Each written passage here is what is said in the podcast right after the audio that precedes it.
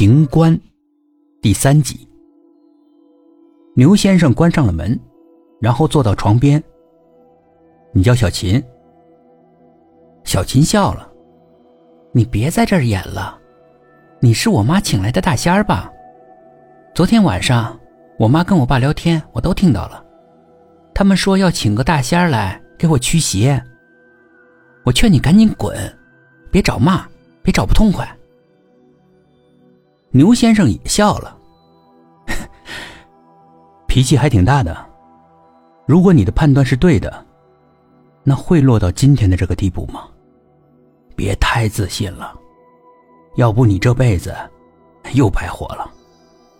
下辈子还要重来，这不白白浪费时间吗？白白受苦吗？嘿，嘴皮子还挺厉害的。我他妈有今天。全是因为信了你们男人这张臭嘴，你还跟我耍嘴皮子，信不信我一剪刀插死你？这个时候，母亲开门进来了。哎，小琴，你可别乱来呀！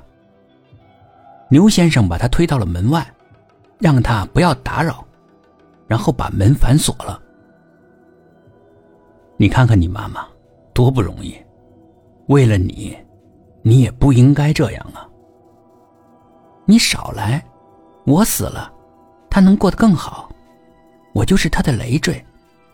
我就是想早点死，这样我也解脱了，父母也解脱了，这有什么错呀？死了还是投胎呀，还是入这轮回呀，反反复复的，死是根本解决不了问题的。少跟我扯轮回，少跟我扯鬼呀神啊那一套的，我不信。我把佛像、菩萨像都摔了，我什么都不信。如果真有佛，真有菩萨，为啥看着我受那种屈辱？牛先生说：“佛在心中，人人都是佛。你少来这一套，对我没用。我告诉你。”我已经杀了一个心理医生了，要是你把我惹恼了，我连你也一起杀了。看你年纪不大的，怎么是这种状态呢？到底是受了什么刺激啊？能把你的经历跟我说说吗？